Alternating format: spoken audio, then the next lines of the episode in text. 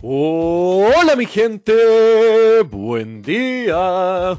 Bienvenidos a otro episodio de Mañanas con Leo. Soy su anfitrión, Leo. Jueves 20 de septiembre. ¿Cómo va esta mañana? ¿Cómo están comenzando el día de hoy? Espero que bien, mi gente. Espero que estén abiertos a las conversaciones y al diálogo en esta vida. Pues es mediante eso que nosotros a través del diálogo podemos avanzar en nuestras relaciones, tanto personales como profesionales. Y eso se debe a que todas las relaciones humanas que conformamos en nuestra vida son dependientes de factores claves como la confianza, el conocernos los unos a los otros y poder realizar transacciones de negocios, relaciones emocionales, todo bajo un alero de confianza. Armar un vínculo profundo con alguien más, sea cual sea el contexto, pero suma mucho valor a su vida. Así que siempre estén abiertos con las mejores intenciones, generen conversaciones, construyan puentes con otras personas y siempre busquen ser honestos, transparentes y confianza en las otras personas y que los demás confíen en ustedes. Pues es mediante esto que la vida se desarrolla. Somos seres sociales y sin las relaciones que nosotros armamos nuestra vida no vamos a llegar muy lejos.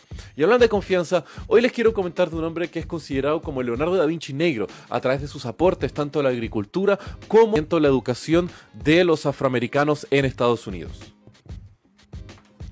Nacido en 1860 en Missouri, Estados Unidos, un hijo de esclavos pierde a sus dos padres al poco tiempo de haber nacido. Luego es criado y adoptado por la familia que era dueña, los Carver, y nombrándolo así George Washington Carver.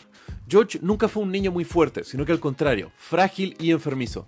No fue nunca apto a realizar labores como los otros esclavos debido a su condición que tenía, sino que fue educado en la casa de los Carver y con mucho tiempo para poder merodear por las plantaciones y explorar la naturaleza.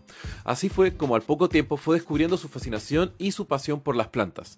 En unos años más había conseguido un certificado para poder educarse fuera de su casa, lo cual le entregaba la capacidad de poder migrar fuera de la plantación de la familia que era dueña de él para poder ir hacia un Ahí se mantiene por un par de años y luego migra otra vez a la escuela secundaria, pero es rechazada en la Highland School por ser negro. Otra vez recuerden, esto es Estados Unidos, Missouri, un estado sureño, los 1870s. Terminando eh, finalmente en la ciudad de Fort Scott, en Kansas, donde es aceptado en un colegio, pero al presenciar el linchamiento y después ahorcamiento de un hombre negro por una turba furiosa, Carver se escapa de la ciudad y de su hogar adoptivo, terminando su educación en una escuela para negros en la ciudad de Minneapolis. Y es aquí donde la carrera de George Washington Carver comienza su faceta más renombrada y al mismo tiempo explorando sus distintas facetas como un hombre renacentista. Esto es, pues comienza sus estudios en arte y pintura en la Simpsons College, en Indiana.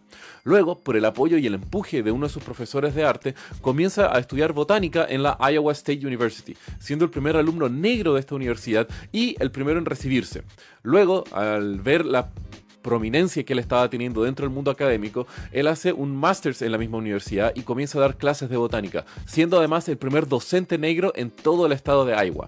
Y ahí es cuando los aportes de Washington Carver comienzan a diversificarse. Arma un laboratorio en lo que era el recién fundado Instituto Tuskegee, el cual era un instituto y ahora una universidad fundada por otro ex esclavo, el cual buscaba de apoyar la educación de hombres y mujeres negros que estuvieron saliendo de la esclavitud o eran hombres nacidos libres en, en el sur de Estados Unidos. Y es en este laboratorio que Carver arma un aula móvil, la cual era una carroza llena de plantas, el cual hacía tour por plantaciones y pueblos agrícolas, enseñando temas como rotación de cosechas, nutrición de la tierra y en buena parte generando una diversificación de la matriz productiva del sur, incentivando la cosecha de distintos frutos tales como la papa dulce y el maní, una alternativa al algodón y al mismo tiempo una reducción al estrés del suelo por los monocultivos.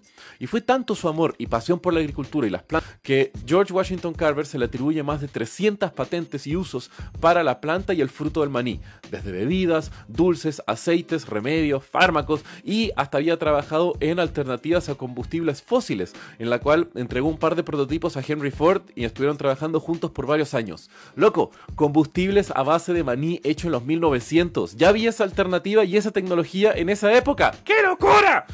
Al final de su carrera, George Washington Carver ya era una total celebridad. Sus avances en la agronomía lo habían hecho un grande, un líder de industria, pero hasta había rechazado ofertas de trabajo de grandes luminarias como Thomas Edison, pero él quería seguir trabajando en su laboratorio. Por él veía la agricultura y Tuskegee como un apoyo para la comunidad negra, sea para los ex, ex esclavos y enseñando y potenciando la industria agrícola, que era la mayor parte de la subsistencia de toda la comunidad negra.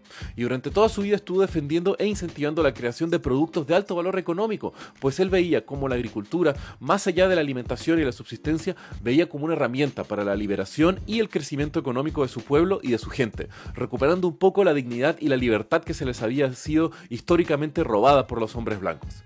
Y es así como hasta el día de hoy George Washington Carver es considerado un héroe de la agronomía y de la ciencia de la comunidad afroamericana. Fallece en los años 40 después de la Segunda Guerra Mundial, pero aún así permanece hasta ahora un ícono. Grande George Washington Carver. Mm. Y así mi gente, que tengan un muy buen día. Los quiero. Besos.